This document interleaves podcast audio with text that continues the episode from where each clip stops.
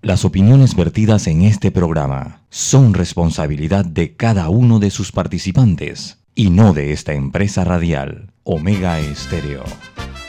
Son las 7 y 30 de la mañana, hora de un buen café y hora de Infoanálisis, el programa de información y análisis más profundo y actualizado de Panamá.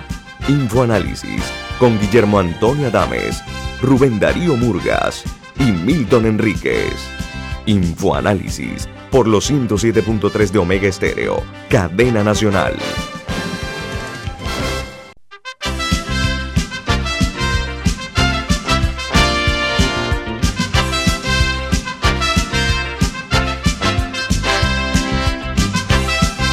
Buen día, saludos desde la capital de la República de Panamá a todos los que nos sintonizan a nivel nacional y también lo hacen a nivel eh, mundial. Esta es otra edición de Info Análisis, un programa para la gente inteligente. Hoy es el último día del octavo mes del año, 31 de agosto del año 2021. E Info Análisis es presentado por... Por Café Lavazza, un café italiano espectacular que usted puede conseguir en los mejores supermercados, lo puede pedir en los mejores restaurantes y también solicitar servicio por internet a través de www.lavazzapanamá.com y muy pronto con sorprendentes nuevos productos de Café Lavazza. Café Lavazza, café para gente inteligente y con buen gusto, presenta Infoanálisis. Gracias, Milton, muy amable. Eh, bueno, amigos, eh, recuerden que ustedes pueden sintonizar Omega Estéreo eh, a través de nuestra frecuencia a nivel nacional 107.3 y 107.5 también en la página web de Omega Stereo, que es omegastereo.com, eh, y como si fuera poco, en la app de Omega Stereo, tanto para los teléfonos móviles o celulares que utilizan la app eh, App Store o Play Store. Y en sus televisores pueden también sintonizarnos en el canal 856 de Tigo. Y en sus celulares y computadoras pueden vernos y escucharnos por Facebook Live en la cuenta de Omega Stereo. Y el programa queda colgado, queda en la, en la página, perdón, nuestra, en, en, queda ahí directo, grabado, colgado en YouTube, por si se perdieron algún programa anterior. Damos inicio a Infoanálisis de hoy con las noticias que hoy eh, son eh, las que tienen mayor difusión en todas partes del mundo. Comenzamos en los Estados Unidos. El diario The New York Times titula, La guerra más larga de Estados Unidos culmina con la salida de sus tropas de Afganistán Después de 20 años de lucha, los Estados Unidos le deja el país al talibán. El último avión militar salió de Kabul anoche, poniendo fin a una guerra que se expandió durante dos décadas y cuatro presidentes que no pudieron contra el talibán. Ahora los Estados Unidos contiende con cómo definir su relación con los últimos líderes islamistas que ellos mismos derrocaron hace 20 años. Le va a tener que tocar eh, buscar algún tipo de, vínculos diplomáticos con ellos. El diario The Washington Post titula Estados Unidos sale de Afganistán poniendo fin a la guerra más larga de los Estados Unidos. Terminan 20 años de conflicto con el último avión militar que cruzó los cielos afganos en los últimos en retirarse fueron un general y el embajador de los Estados Unidos en Afganistán. Mientras el diario The Wall Street Journal en su primera plana a todo lo ancho dice Estados Unidos abandona Afganistán poniendo fin a 20 años de guerra. Las últimas tropas estadounidenses salieron de Afganistán un minuto antes de la hora límite, poniendo fin así a dos décadas de guerra. Dice que más de 100 eh, estadounidenses y decenas de miles de afganos se quedaron atrás enfrentando un futuro incierto y muy peligroso. Eh, y los aliados eh, se espera que hagan algo al respecto. En Argentina, la principal noticia es que llegaron 200 mil dosis de la vacuna china CanSino contra la COVID-19.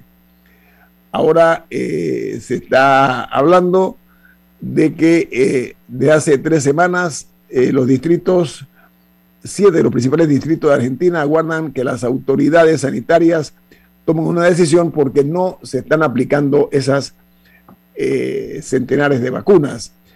Mientras en México avanza la aprobación de la vacuna anti-COVID Abdala, desarrollada en un centro de ingeniería genética y biotecnológica de Cuba.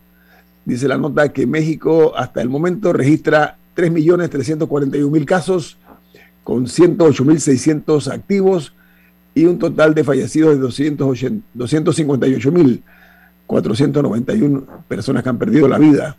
Hay una noticia también que se destaca hoy es que eh, el Consejo de Seguridad de las Naciones Unidas busca garantizar eh, mediante una resolución la salida segura de afganos que deseen salir del país. Dice que el documento no incluye la creación de una zona eh, protegida bajo el mandato de las Naciones Unidas en Kabul, mientras China y Rusia se abstuvieron en la votación. El Reino Unido y los Estados Unidos están reactivando la coalición para luchar contra el ISIS. Eso todavía es una llama que no se ha apagado. En Perú, el presidente del Consejo de Ministros del gobierno de Pedro Castillo pidió al ministro de Trabajo que presente su renuncia por los cuestionamientos del cual es objeto por posibles vínculos con Sendero Luminoso. El ministro de Trabajo lo que hizo fue poner el cargo a su disposición y dice que el presidente decida si me voy o me quedo. Y en Costa Rica, eh, dice una nota que el candidato presidencial electo por el PAC para las elecciones de 2022, él se llama Welmer Ramos, eh, es un político antiaborto y está proponiendo que todas las compras del Estado costarricense se hagan de manera exclusiva para los proveedores eh, costarricenses. Por otra parte, en Uruguay se toman nuevas medidas por parte del Ministerio de Salud y dicen que el aforo, la limpieza y el uso obligatorio de tapabocas se mantiene aún vigentes, pero están eliminando el uso de, de poner alcohol en gel y tomar la temperatura, por ejemplo, en los centros comerciales del país. Ayer en Uruguay eh, se registraron eh, un total de 102 eh, casos nuevos en, todo el país sin un solo fallecido por la COVID-19. Mientras en El Salvador, tras un amplio rechazo, la Asamblea Legislativa Oficialista desiste de ocultar gastos por siete años que habían propuesto que se bloquear en la página web, en el sitio web de la Asamblea para no dar información acerca de los gastos de la Asamblea. La nota agrega que el eh, domingo la presión pública fue tan fuerte que la cambiaron ahora de siete años a 30 días para divulgar no únicamente eh, información general, sino licitaciones públicas, contrataciones directas, órdenes de compra, pago de salarios, informes de auditoría, que eh, tienen también que ver auditoría interna, lógicamente, entre otros eh, gastos que van a eh, obligadamente a reportar los señores miembros de la Asamblea de El Salvador. Mientras en Afganistán los talibanes celebran con disparos al aire y fuegos de artificio la victoria tras la salida de los últimos soldados de los Estados Unidos.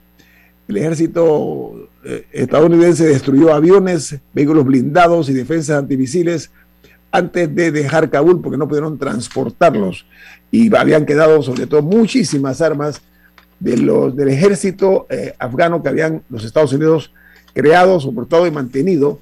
Se quedaron esas armas. Eh, ¿Por qué? Porque ellos se rindieron y le dejaron todos estos miles de miles de dólares a los talibanes que ahora tienen eh, armas de, de las más modernas que dejaron o abandonaron las, las tropas eh, que formaban la, el ejército de Afganistán. Y en Chile hay siete regiones con al menos 10 eh, pacientes de COVID en unidades de cuidados intensivos.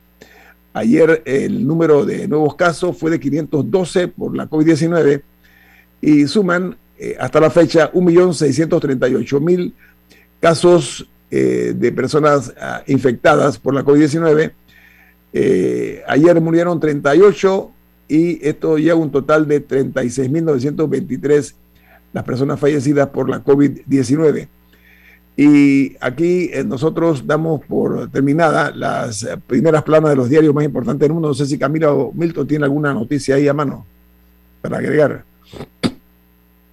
Eh, bueno, podría comentar que en Australia hay, hay todo un debate porque ciertas eh, poblaciones, particularmente los aborígenes, consideran que no se les ha dado la protección necesaria y ahora están llegando el COVID por primera vez a algunas de estas comunidades. Eh, y en estas áreas, estaba leyendo un reportaje de la BBC, hay índices de vacunación muy bajos porque eh, no consideran que el, que el gobierno hizo, hizo campañas o mensajes dirigidos específicamente a ellos, ellos ya que debido a al problemas que había en el pasado que se experimentó de manera médica con ellas y otras cosas, son poblaciones que desconfían mucho, no solo del gobierno central, sino también de, de, procedimientos médicos, etcétera. Y, y ha habido, hay mucho enojo actualmente porque se está comenzando a ver los primeros casos y no consideran que han recibido la protección necesaria por parte de, del gobierno central. Así que es muy interesante ver lo que ocurre en, en Australia. Gracias, Camila. otro, tema, otro tema internacional que hay que seguirle la pista es que ha fallecido un noveno militar de alto rango en Cuba, el general de división en la reserva Félix Baranda Columbier murió el 28 de agosto. Sería el noveno alto rango de las Fuerzas Armadas cubanas en, pocos meses, en pocos meses, Milton. en un mes y medio, dos meses han muerto nueve generales de alto rango. Y aunque muchos son octogenarios y son de, pues, eh, no son personas jóvenes, salvo el primero que murió, que era el comandante del ejército de Oriente. Cuba está dividido en tres ejércitos, Oriente, Occidente y Centro. Y el que murió del ejército de Oriente tenía 57 años, era relativamente joven Así que hay algo raro pasando en Cuba con los altos mandos militares que son el poder real y hay que prestarle atención a esa noticia. Pero por el momento vamos al corte comercial. Esto es Info Análisis, un programa para la gente inteligente.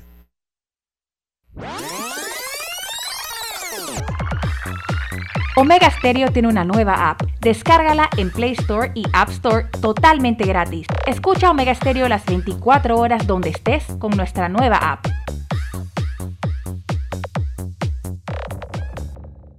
El Canal de Panamá cumple 107 años. Gracias al talento y compromiso de los panameños, hoy como siempre, seguimos sirviendo a la nación y al comercio mundial. Juntos somos Panamá.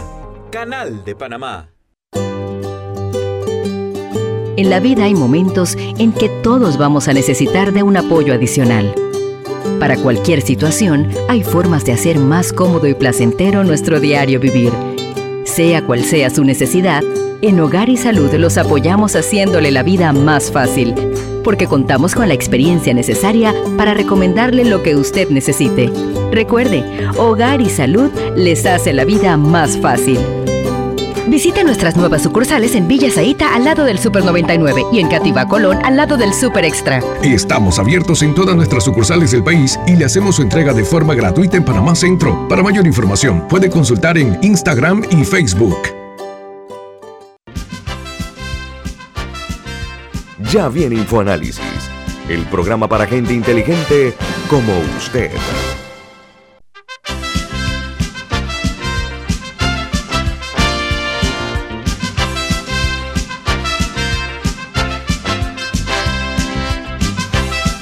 Bueno, señoras y señores, eh, esta mañana Don Milton Enrique, como de costumbre, tiene cosas importantes. ¿De qué se trata, Don Milton?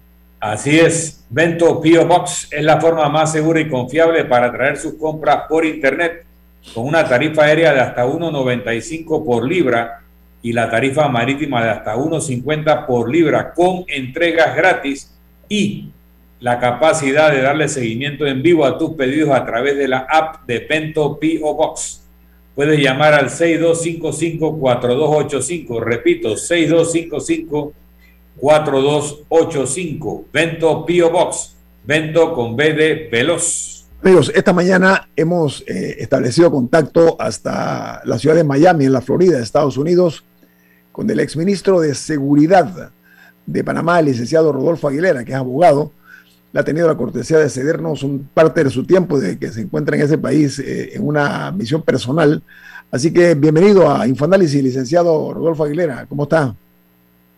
Eh, bien, Guillermo Antonio, mucho gusto. Gracias por la invitación. Saludos a Milton, a Camila y al resto de la mesa de trabajo y a la audiencia. Muchas gracias, ministro.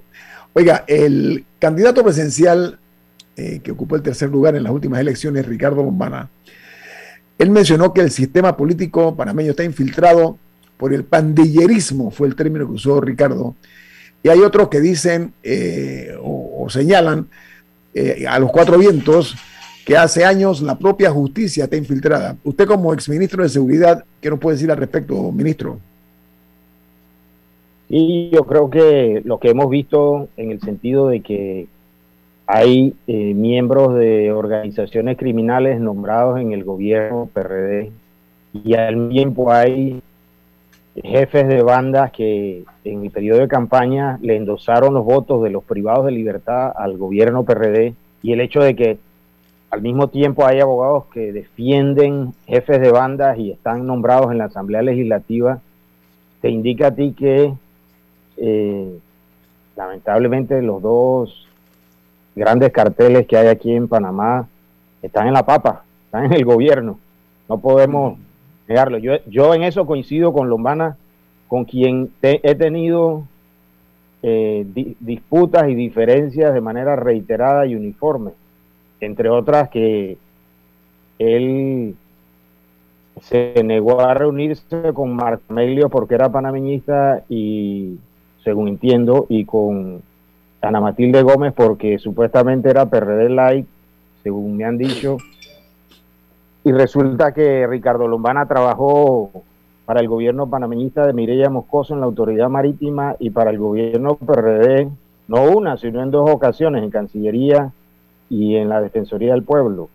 Un poco contradictorio eso, ¿no? Pero bueno, en esto del pandillerismo, infiltrando el, el gobierno PRD, estamos de acuerdo.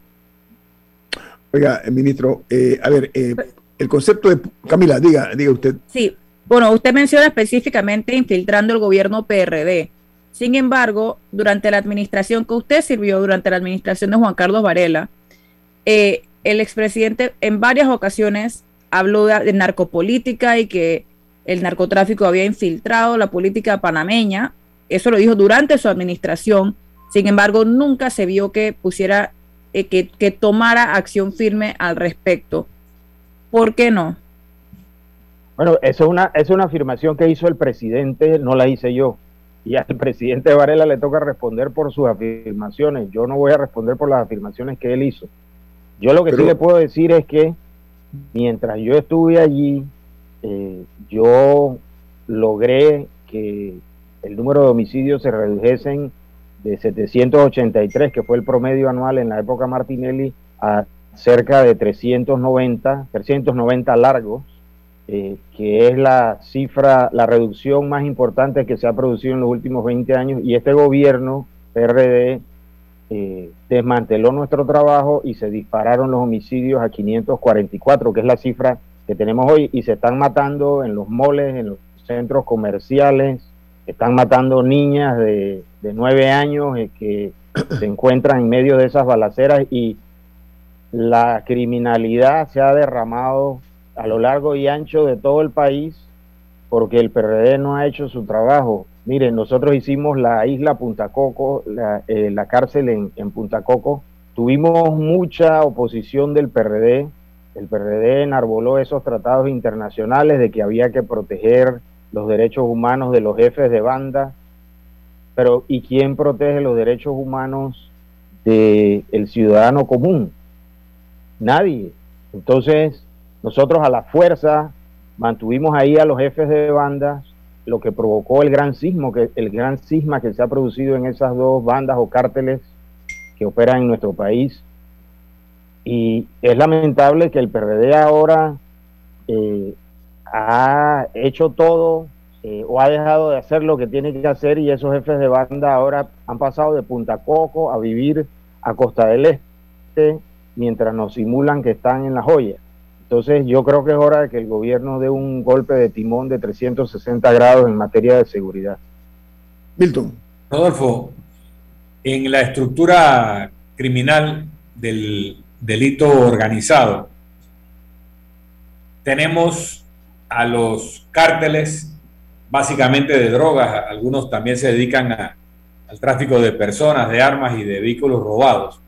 Tenemos las bandas criminales locales, constituidas básicamente por adultos, y luego tenemos las pandillas juveniles que normalmente hacían el trabajo de infantería, eran lo que en inglés llaman el foot soldier, eran los que vendían la droga al menudeo, los que se robaban el auto con que se iba a hacer el asalto al banco, los que ejecutaban alguna operación de sicariato para tener una sentencia más leve eh, al ser menor de edad, etcétera, etcétera, etcétera al inicio de tu gestión como ministro de Seguridad, hubo un programa para cooptar a esas pandillas juveniles y quitarle la base a la pirámide del crimen organizado. Luego eso ya no existe. ¿En qué momento ese programa colapsó y por qué? Bueno, el, ministro Mirones manifestó que él desmanteló ese programa y yo creo que eso fue un error, porque los expertos señalan que hay cuatro brazos para combatir el delito, la represión, la prevención primaria, la secundaria y la terciaria. La primaria es ir donde esa madre soltera que se prostituye, que vive en un barrio de riesgo, que tiene un hijo de ocho años, y organizarle la vida con trabajadoras sociales, psicólogos, expertos en empleo vocacional, etcétera. Eh, la, secundaria consiste y reinsertar laboralmente y socialmente a jóvenes en situación con la ley que aún no han sido judicializados, para prevenir que delincan, para sacarlos de la violencia. Y la terciaria consiste en ir a las cárceles a rehabilitar y reinsertar a esos individuos, no para evitar que delincan, porque ya delinquieron y están ahí porque han cometido un delito, la mayoría de ellos, eh, sino para evitar que reincidan. El gobierno al inicio de su gestión, este gobierno PRD, tiró por la borda esos tres brazos y entonces está peleando con un solo brazo contra esas fieras que son esos jefes de esos carteles que dominan el delito aquí en Panamá y están recibiendo, el, gobierno está recibiendo la paliza de su vida. Eh, Milton, al final del día, lo que ocurre es que cada año se denuncian 70 mil delitos, 350 mil por quinquenio. Y tratar de procesar esos delitos con 200 y tantos fiscales o los que, los que sea que existen, que son muy pocos, es una tarea casi imposible. Es como tratar de hacer pasar un tsunami por un embudo de, de cocina. Entonces, ¿usted qué hace? Usted le pone trancas a ese tsunami antes de que le golpee la tierra, usted le pone la prevención primaria y la reduce un, reduce un poco el tsunami, le pone prevención secundaria, reduce otro tanto el tsunami y luego le pone eh, prevención terciaria después que entra a tierra y lo reduce un poco más, de manera que los fiscales, los policías, los jueces y las cárceles puedan lidiar mejor con el problema. Eh, pues bien, este gobierno eliminó esas trancas y ha dejado que el tsunami se le venga encima no solo al gobierno, a todos los panameños.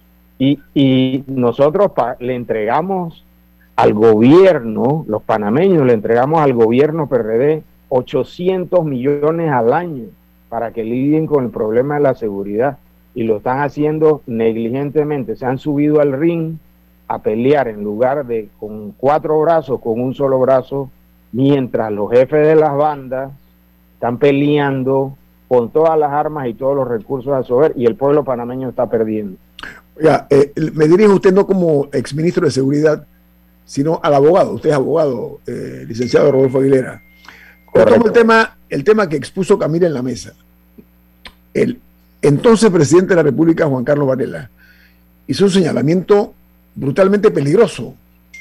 No era en, en aquel instante eh, oportuno, preciso, que se hiciera una investigación de oficio, licenciado Aguilera, sobre lo dicho por un ex, por, el presidente de la República, la acusación que hizo el presidente de la República. ¿Cuáles fueron los indicios? ¿Cuáles fueron los indicios que lo llevó a él a hacer esas acusaciones, de los cuales me, me, imagino que como exministro de Seguridad usted sería estado enterado? No estaba enterado. No estaba enterado. ¿Cuáles fueron los indicios que llevaron al presidente no, de ese No estaba enterado. No, Mire, hay, hay, hay, una sección, hay una sección del gobierno pasado en la que yo, de manera expresa e intencional, decidí no participar. Primero porque la ley qué área, no me ¿en qué área, ministro? El, el, área del Consejo de Seguridad. Porque el Consejo de Seguridad está adscrito a la presidencia y no al Ministerio de Seguridad Pública. Pero y el Consejo de Seguridad aparentemente eh, tenía allí algunos, algunos recursos, eh, logística, etcétera, pero yo cuando me pedían que fuese al edificio del Consejo de Seguridad me negaba a hacerlo. Y cuando había alguna actividad protocolar ahí, yo iba con mi espalda, que tenía un chofer, un capitán jubilado, iba, cumplía con la actividad protocolar y me retiraba inmediatamente. Oiga, tengo un minuto, eh, un minuto le, le, reformulo la pregunta. ¿No era en ese momento oportuno que se, investiga, se investigara de oficio lo dicho por el expresidente Varela? De oficio. Bueno, para poder responder esa pregunta, yo debería tener en mis manos las evidencias del caso y como te digo, como eso lo tenía el Consejo de Seguridad eh, y, y, y, yo no yo no voluntariamente decidí no participar en las actividades del Consejo de Seguridad del Consejo como entidad, como, como eh, organismo del Estado, porque formaba parte de la presidencia y no del Ministerio de Seguridad, entonces yo, yo, no manejaba la, la información, pero eh, volviendo al tema de... Al regreso, al, al, regreso, ministro, porque tengo un corte comercial. Eh, gracias, eh, regresamos en breve. Viene más aquí en Info Análisis, esta mañana platicando hasta los Estados Unidos de América, donde se encuentra el ex ministro de Seguridad, licenciado Rodolfo Aguilera. Viene más.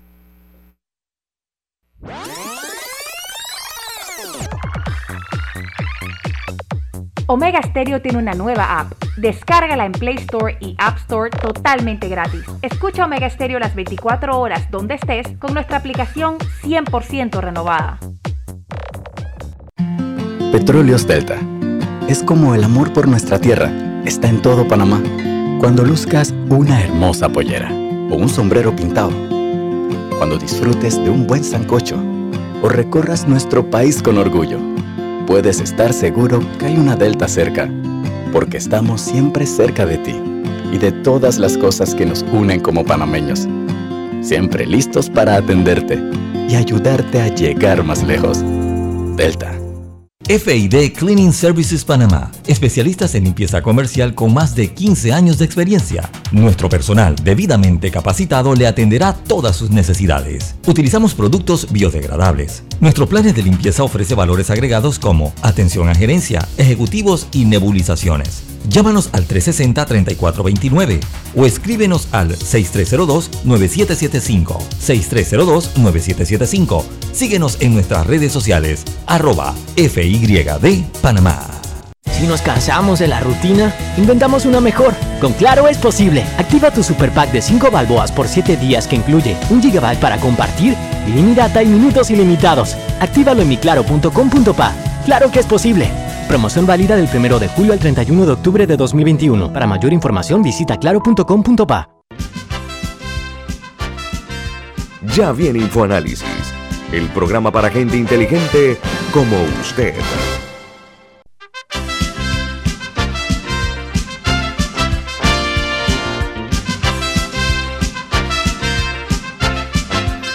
Don Milton Enrique, usted tiene un mensaje importante. ¿De qué se trata? Así es, en Banco Aliado te acompañamos en tu crecimiento financiero. Ahorra con tu cuenta Más Plus con intereses de hasta el 3% y haz crecer tu negocio como te lo mereces. Tu aliado en todo momento es Banco Aliado. Puedes contactar al Banco Aliado al 302-1555. 302-1555. También puedes escribir a servicio al cliente arroba bancoaliado.com, visitar la página web www.bancoaliado.com y también seguir a Banco Aliado en las redes sociales como arroba Banco Aliado. Banco Aliado, tu aliado en todo momento. Ministro, cortita y la pregunta, cortita la respuesta, por favor, porque se lo voy a pasar a Camila. Le pregunté a usted si lo dicho por el expresidente Juan Carlos Varela con relación a la infiltración eh, del, crimen organizado, etcétera, eh, no, valdría, no valía la pena que fuese vista como una noticia crimen y se ejecutara algún tipo de medida, ministro? Sí, yo creo que en aquella época los fiscales eh, debieron iniciar una investigación, a ver qué funcionario de la Asamblea andaba en eso. Pues, si era un diputado, entonces había un foro especial, debieron iniciar una investigación, pero como le digo, eh, esa, eh, yo no participaba, yo no era, digamos, miembro o funcionario del Consejo de Seguridad como entidad gubernamental. Y yo ahí tracé una raya y, tomé la decisión de no ir a ese edificio y no ejercer funciones propias de esa entidad porque no me correspondía. Mila. Ministro, hablemos un poco de Punta Coco. ¿Cómo fue un poco el, surgimiento de la idea de enviar a, individuos de alta peligrosidad allá y cómo se fue desarrollando la idea de Punta Coco hasta, hasta el final, por lo menos, de, su gestión? ¿Cómo, ¿Cómo fue el desarrollo de la creación de Punta Coco? Bueno, nos dimos cuenta que los jefes de banda operaban cómodamente desde la joya, tenían mucho dinero, mucho poder, eh, mucha capacidad operativa.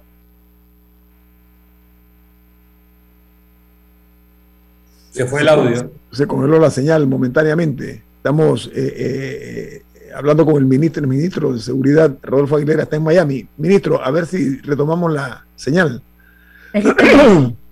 Discúlpeme, entonces se construyó Punta Coco y enseguida tuvimos la oposición del, del PRD. El PRD defendía una agenda internacionalista que favorecía a los jefes de esas bandas. Esa agenda internacionalista consiste en que los jefes de banda tienen derecho a estar a tantos kilómetros del juzgado que los está juzgando.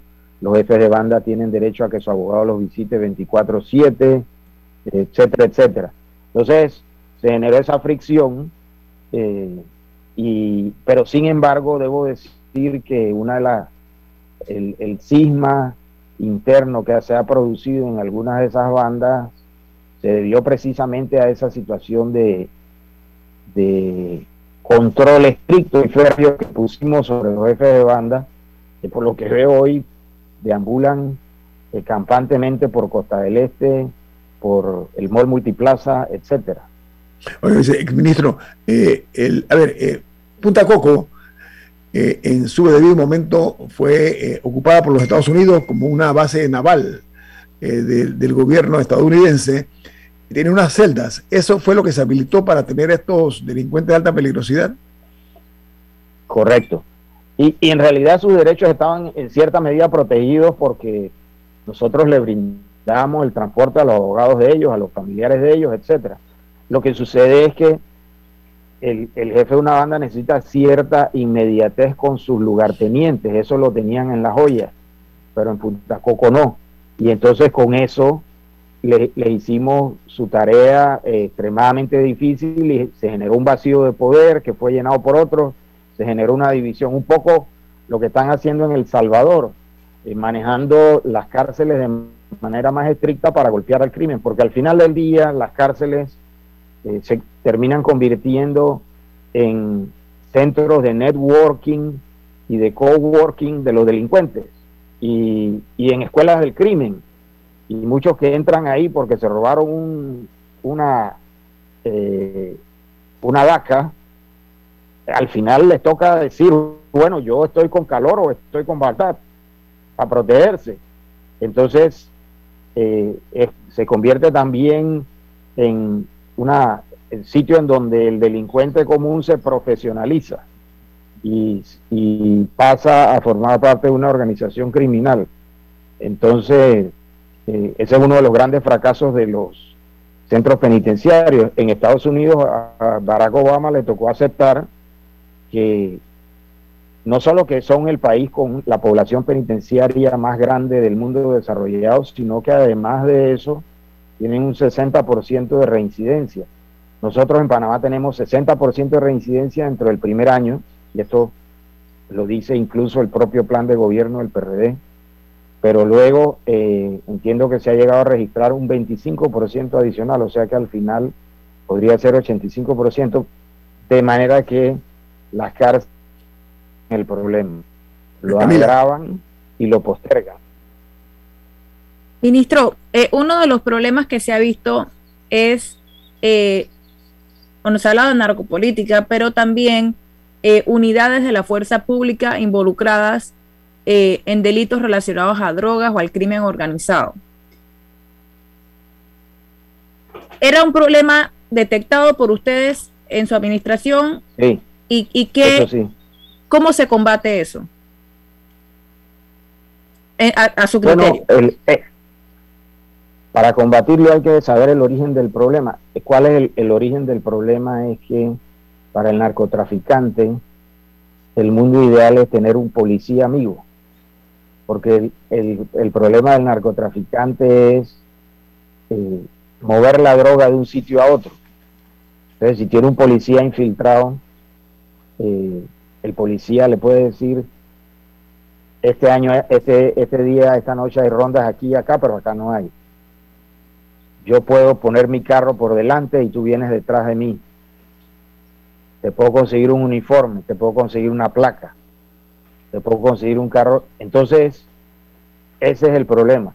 Al narcotraficante no le interesa tener un contador o tener un, un administrador de empresa, pero sí le interesa tener un policía. Entonces, bueno, lo que nosotros hicimos cuando nos dimos cuenta la magnitud de la infiltración, el presidente Varela y yo tomamos la decisión de eh, eh, conformar un grupo interagente carácter disciplinario e investigativo para investigar eh, miembros de los estamentos de seguridad vinculados al narcotráfico. Y ese es un problema, que es un problema que en el Senan y el Senafron no es tan eh, eh, complicado o digamos la magnitud no es tan grande. El problema es en la policía, quizás porque es una institución que tiene un número mayor de miembros, pero es parte... Pero hay algo más y, no sé si, si, vamos a estar de acuerdo, Rodolfo, en esto. Cuando tú pones eh, a los cabecillas de las bandas, los arrestas, los metes en la cárcel, y tú pones a la policía a cuidar dentro de la cárcel, tú pones a ese policía amigo cerquita para ser reclutado por las bandas. Por eso nosotros nos oponíamos a que hubiera custodia policial interna en las cárceles porque le ponía demasiada proximidad para que los policías fueran cooptados. Más grave todavía, cuando la costumbre en la Policía Nacional es que el policía que se porta mal, entre comillas, portarse mal puede significar que el policía realmente cometió un delito, que la policía le encubre el delito y lo castiga mandándolo a cuidar las cárceles. Así que, para colmo, los policías más vulnerables a ser cooptados por el crimen organizado son los que se mandaban a cuidar las cárceles y se les ponían a tiro a los jefes de las bandas criminales para reclutarlos. Entonces, yo nunca he estado de acuerdo en que la policía debe estar adentro de las cárceles y en el tiempo ni siquiera en el perímetro, sino totalmente la seguridad brindada por un cuerpo especializado que no es el mismo cuerpo que luego tiene que reprimir el delito en los barrios, en la calle, en, la, en el resto del país. Sí, además que el, policía y el delincuente, eh, como regla general, salvo excepciones, son adversarios en la calle. Así es, se encuentran en colaborando en la cárcel, ¿no? En un programa de resocialización. En la cárcel se puede, se puede producir una situación en la cual son dos adversarios en la cual uno tiene mucho poder y el otro está en una situación de inferioridad y se puede provocar eh, violación de derechos humanos. Pero, ah, no, pero además, perdón, Rodolfo, al revés cuando tú estás en un pabellón que tiene 300 internos y debieran ser 80 o 100, y ese policía está solo y tiene que recorrer el pabellón, ¿a los cuántos metros de recorrido ya lo cooptaron? Porque está rodeado por 300 eh, privados de libertad que no están necesariamente encerrados tras la reja, están dentro del pabellón circulando la posibilidad de que lo amenacen, lo coopten, etcétera, es enorme. Oiga, ministro eh, Aguilera, para terminar, la justicia panameña ha sido una de las más opaces, opacas la opacidad los ha dominado.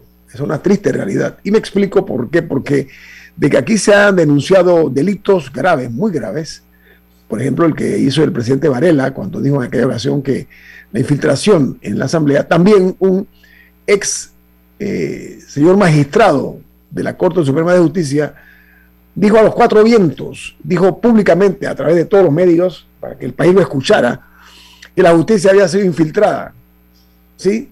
Por el narcotráfico y por el, por el crimen organizado y no pasó nada. Eso no tiene que ver también con esa opacidad, no tiene que ver mucho también con el eh, crecimiento exponencial de este tipo de delitos, exministro Aguilera? Ah, yo creo que, eh, mire, lo, que yo acabo de mencionar de, de 350 mil delitos por quinquenio para que los resuelvan 200 o 250 fiscales en todo el país. Es una, una carga de trabajo impresionante. Yo recuerdo que con ocasión de mi práctica profesional, he, ido en un par de ocasiones a la, a la costa norte de Colombia a actuar como testigo experto en algunos asuntos eh, litigiosos y allá usted se encuentra la Fiscalía 37, la Fiscalía 45. Eso no Acá llegan hasta el juzgado 15. Eso es todo. Entonces, los políticos no hemos olvidado el órgano judicial. Eh, y, y entonces no hay suficientes funcionarios para resolver los asuntos. Mire que los jueces, el órgano judicial, se han dado una nueva norma procesal y en esa nueva norma procesal incluyeron los acuerdos de colaboración eficaz o los acuerdos de pena, que son lo que los norteamericanos llaman los plea bargain agreements. Eso es un trabajo que hizo el órgano judicial, reformar toda la justicia. Y eso es lo que esa sola norma ha provocado eh, toda eh, la, investigación exitosa que se ha producido en casos como Blue Apple, New Business, FCC, pinchazos, etcétera, etcétera. En, lo, en, en, en, esos casos hay no cientos, miles de funcionarios y empresarios eh, imputados o sindicados de, por delitos de corrupción algo que nunca había ocurrido en, nuestro país. Eso se lo debemos al órgano judicial, pero no le damos los recursos al órgano judicial para que haga el trabajo. Mientras la policía tiene, o los estamentos de seguridad tienen 800 millones para lidiar con esos 350 mil delitos, los, eh, los jueces tienen solamente un presupuesto de 100 millones y el Ministerio Público otros 100 millones. Entonces se produce ese efecto de cuello de botella entonces, eh, yo conozco bien lo que ocurre dentro del órgano judicial porque he sido abogado litigante 32 años y de eso vivo. Eh, y mi madre es parte de aquella corte, fundó el presidente Endara que llamaban la corte de lujo, de lo cual me siento muy orgulloso. Eh, y, por eso puedo decir que ese rezago, yo no lo llamo mora, porque la mora implica negligencia, yo lo llamo rezago ese rezago en el órgano judicial no se debe a los jueces.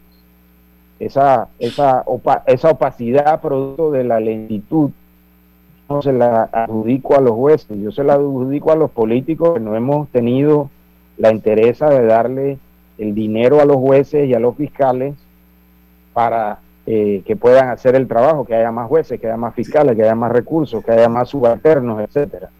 Ese es un punto que mucha gente eh, señala, ministro Aguilera. Oiga, le hemos quitado valioso tiempo que usted está disfrutando allá en Miami, en la Florida, y, nos ha permitido interrumpir su, su viaje eh, para platicar con nosotros de los Estados Unidos.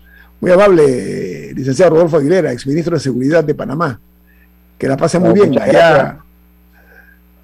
no, muchas gracias a ustedes por la por la oportunidad. En realidad solo vine dos días que mi hijo venía a presentar el SAT y es menor de edad, así que universitario. a acompañarlo. Ya es universitario. Eh, Dios mediante, Dios mediante va a ser universitario exitoso eh, y así que estamos por aquí eh, haciendo, cumpliendo esta labor paternal y ya hoy estamos de regreso. Muchas gracias y saludos a la audiencia, a Milton y a Camila. Saludos. Suerte, suerte, su, suerte, suerte a su hijo. Bueno, amigos, vamos al corte comercial. Esto es Info Análisis, un programa para la gente inteligente. Omega Stereo tiene una nueva app. Descárgala en Play Store y App Store totalmente gratis. Escucha Omega Stereo las 24 horas donde estés con nuestra aplicación totalmente nueva. En el Canal de Panamá trabajamos para hacer frente al impacto de un clima cambiante y para mantener agua disponible para el consumo de la población, las operaciones canaleras y el crecimiento del país. Juntos somos Panamá. Canal de Panamá. Inundado de papeles en su oficina. Gasta mucho tiempo buscando documentos y archivos. En Solutexa digitalizamos los documentos de su empresa y le proporcionamos un software poderoso y fácil de usar para que pueda organizar y encontrar esos documentos escaneados. Llámenos al 209-4997 para un demo sin compromiso. Solutexa, expertos en digitalización y gestión documental.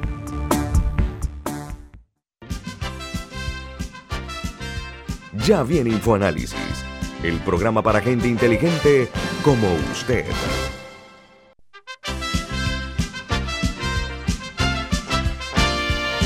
Amigos oyentes, ayer se conoció uh, de manera directa por parte de altos funcionarios que el gobierno panameño ha decidido exonerar de la presentación de pruebas de anti-COVID a los viajeros que estén vacunados y que lleguen a nuestro país. Esta es una buena noticia después de eh, conocerse precisamente información muy negativa de que los uh, turistas, los que llegan al país, se quejaban no únicamente de malos tratos, sino también que les exigían pagar una suma importante de dinero a una empresa, a una empresa que era la beneficiaria. Igual ocurrió con el tema de las islas de, de, de este país, que se descobraba eh, para, para, hacer ese trabajo a una empresa que estaba vinculada a funcionarios de la Caja de Seguro Social. En pocas palabras, o palabras más, palabras menos, las denuncias hechas por los medios de comunicación funcionaron y el gobierno ha tenido eh, la interesa de eh, corregir ese entuerto que nos desprestigiaba, porque todos esos turistas que vinieron a Panamá en fechas anteriores y que recibieron eh, un, trato inapropiado y una exigencia innecesaria por, aparentemente sacarles dinero, bueno, ya eso será cosa del pasado porque se ha decidido por parte de nuestro gobierno exonerar la presentación de pruebas de COVID-19 a los viajeros que ya están vacunados cuando, estén, cuando lleguen a nuestro país. ¿Qué opinión les merece a ustedes, Camila y Milton? Bueno, esto no exime de que sigan los procesos contra, contra los involucrados en la empresa de hisopados. Eso es importante. O sea, el claro. hecho de que el hecho de que hayan eliminado esta medida no apacigua el hecho de que tienen que terminar las investigaciones, sean las administrativas y o las penales por ese caso. Eso es algo importante. Los procesos siguen, por supuesto. Milton. Bueno, ha circulado en los últimos días una denuncia de Lorenzo Romagosa Jr., o por lo menos atribuida a él y no lo ha desmentido, de los malos tratos en el aeropuerto. Y si nosotros queremos reactivar el turismo, no podemos tener un aeropuerto internacional, hub de las Américas, con los pisos rotos, los baños inservibles y eh, maltratando a los que quieren entrar a este país eh, forzándolo a hacerse pruebas de hisopado cuando ya tienen sus vacunas o los certificados médicos, etcétera. O sea, hay un conjunto de situaciones que se dan en el aeropuerto que conspiran contra la recuperación de una actividad tan importante como el turismo. Yo creo que la medida que ha tomado el gobierno nacional es de sentido común y debe ayudar a reparar la mala experiencia que se había estado viviendo en el aeropuerto. Por otra parte, a eliminar el abuso que estaban padeciendo los panameños insulares o que iban a islas que tenían que someterse a ese tipo de pruebas cuando incluso se trataba de islas donde no había un solo caso de COVID, no había eh, ninguna circunstancia para aplicar estas medidas restrictivas adicionales y la única explicación era el negociado en el que estaban algunos funcionarios. ¿no? Así que me parece que es eh, algo que hay que reconocer y aplaudir al gobierno que haya eliminado una norma que en esta altura de la situación ya era absurda y que solamente generaba malestares para los turistas y transeúntes y oportunidades de corrupción para ciertos funcionarios. Pero mira que además de, eh, que esto va a, darle va a servir de pivot para que vengan más eh, turistas y hablen menos mal de nosotros eh, fuera del país, porque esos son efectos de bola de nieve, lo que se dan cuando un turista es maltratado en un país, eso se lo dice a su familia, a su familia se lo dicen los amigos y de repente se va regando esa especie. Bueno, hay otra situación que tiene que ver también y es que la Autoridad para la Atracción de Inversiones y la promoción de exportaciones eh, Pro Panamá eh, eh, sufrió un recorte en su presupuesto de unos 6.1 millones de dólares para la vigencia fiscal de 2022. Este tipo de instituciones hay que darle un poquito más de respaldo porque realmente... Panamá no la creó este gobierno. Por Panamá sí, la, han, reducido. normalmente es una misma entidad a la que le cambian el nombre cada vez que cambia el gobierno para decir que es algo nuevo, pero esto, por lo menos desde el gobierno de Ernesto Pérez Valladares, ya existía una llamada Pro Panamá en ese tiempo. Em, el, otro punto es que no es lo mismo que una entidad haya solicitado un presupuesto y el Ministerio de Economía y Finanzas haya recomendado un presupuesto menor, que, que le hayan recortado el presupuesto con el que trabajaba en el año 2021 para la vigencia del 2022. Normalmente los presupuestos en esta época del año se están eh, preparando, se está preparando el proyecto de presupuesto general del Estado. Son cartitas de Navidad, cartitas a Santa Claus, donde las entidades piden y piden y piden y piden, y el MEF le dice, bueno, la manta llega hasta aquí y no te podemos dar 40 millones, pero te vamos a dar 34. Entonces dice, me recortaron 6 millones, pero si este año trabajaste con 30, te estoy dando tantos millones más que lo que usaste este año. No te estoy dando todo lo que estás pidiendo. Entonces, estas noticias sobre recortes presupuestarios a esta altura del año que estamos en las vistas presupuestarias internas, hay que mirarlas con cuidado y ver si es un recorte real o es una reducción del proyecto solicitado. Ellos lo que argumentan es que el año 2022, el próximo año, eh, va a ser eh, crucial, fundamental para eh, atraer la atención de inversionistas potenciales y que estamos nosotros en un momento donde todo el mundo va a salir a competir con sus mejores jugadores, a hacer las mejores ofertas, sobre todo mercados cercanos como Colombia y Costa Rica, que están en una actitud bastante agresiva para captar inversionistas. Creo que valdría la pena mirar un poquito más hacia esa institución y ojalá que el dinero no sea para estructura de, funcionamiento, porque esa es la tristeza, ¿no? Aquí ese tipo de apoyos se buscan para, para, para, ampliar precisamente ese tipo de acciones, ¿no?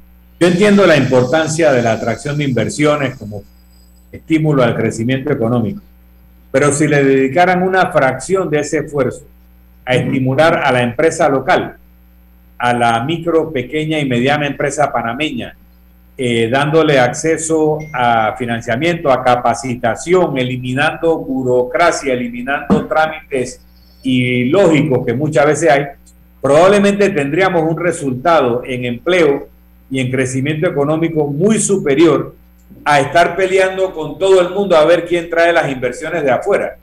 No, don Milton, si la periodista Reca Chandiramani eh, mencionó en un programa que de los 10 millones de dólares de presupuesto de la AMPIME, 1.3 se van nada más en el alquiler del edificio. Por eso, o sea, más del 10% se va solamente al alquiler del edificio. Eh, y, es un presupuesto demasiado bajo. Ojo, estamos hablando de la entidad que supuestamente debe estimular, facilitar y apoyar al 95 o 97% de las empresas panameñas que son micro, pequeñas y medianas empresas, que es el objeto de atención de la AMPIME. Entonces, al Ministerio de Comercio, que debiera ver todo, pero que se enfoca en estas grandes inversiones y las cosas, a ese sí le da cuatro veces más, cinco veces más que la AMPIME. Es como el presupuesto educativo, que al 8% del educando, del, cuerpo educando, que es el, los estudiantes universitarios, 8 a 10% de lo que del cuerpo estudiantil panameño son universitarios, tú le das cerca del 30% del presupuesto educativo y al 90-92% de todos los demás, que son los estudiantes que van a las escuelas oficiales, a ese le toca el sesenta y tanto por ciento.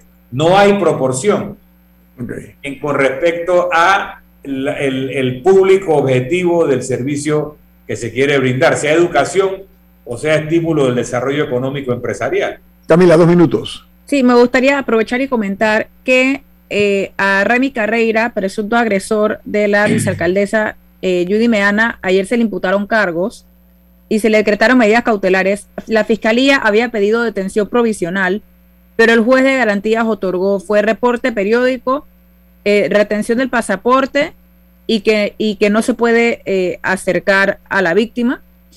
Eh, pero la, el Ministerio Público apeló, por lo que el lunes va a haber, o sea, apeló porque ellos insisten en que quieren detención provisional, así que el lunes va a haber otra, otra audiencia, la audiencia de apelación sobre, sobre ese asunto. Así que por lo menos el caso, ya, ya formalmente eh, hay una imputación por violencia de género y actos libidinosos en modalidad grabada. Con esta nota que de Camila cerramos el programa, Milton, tenemos que irnos porque viene Álvaro Alvarado. El último, el último comentario, porque es importante, tanto solidaridad con Judy Meana por la experiencia que está pasando y también realmente me compadezco de mis amigos eh, Paulina Franceschi, y también del el abogado Carreira, padre del agresor, porque deben estar pasando muy malos momentos como padres y que son personas decentes que realmente también merecen eh, nuestra consideración por los hechos de su hijo. Y eso es muy lamentable, tanto a Judy como a los padres del victimario. Eh, eh, pues quiero transmitirle mi solidaridad porque son amigos. Milton, me sumo a ese sentimiento, eh, me considero amigo de Francisco Carreira, conocido como Paquito Carreira, y para su esposa también lamentamos mucho ese trance porque están eh, pasando, al igual que eh, la propia vicealcaldesa Liliana. Tiene Álvaro Alvarado con su programa Sin Rodeos aquí en Omega Estéreo, así que Milton, ¿quién despide Infoanálisis? Nos vamos, pero lo hacemos disfrutando una deliciosa taza del café Lavazza, un café italiano espectacular Café Lavazza, que pronto vendrá con sorpresivos productos, despide Infoanálisis. Amigos, gracias por su amable atención de compartir con nosotros esta mañana. Mañana a las siete y media estaremos nuevamente con ustedes aquí en Infoanálisis. Ha terminado el Infoanálisis de hoy. Lo esperamos mañana de 7 y 30 a 8 y 30 de la mañana para compartir la información y el análisis más profundo e ilustrado de Panamá.